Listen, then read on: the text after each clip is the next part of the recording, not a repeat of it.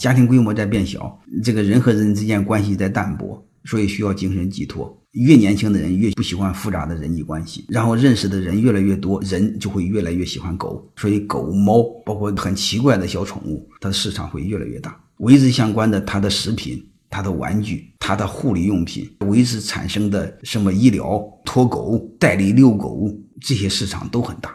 而且特别是我们这个不大让飞机上带猫狗，经常人出差的话，他养猫狗他没法管啊，给他代理遛狗猫托管怎么不可以呢？这个市场是不小的。我一个学生这两年成倍的往上翻，大概就是做狗粮的。欢迎各位同学的收听，可以联系助理加入马老师学习交流群：幺八九六三四五八四八零。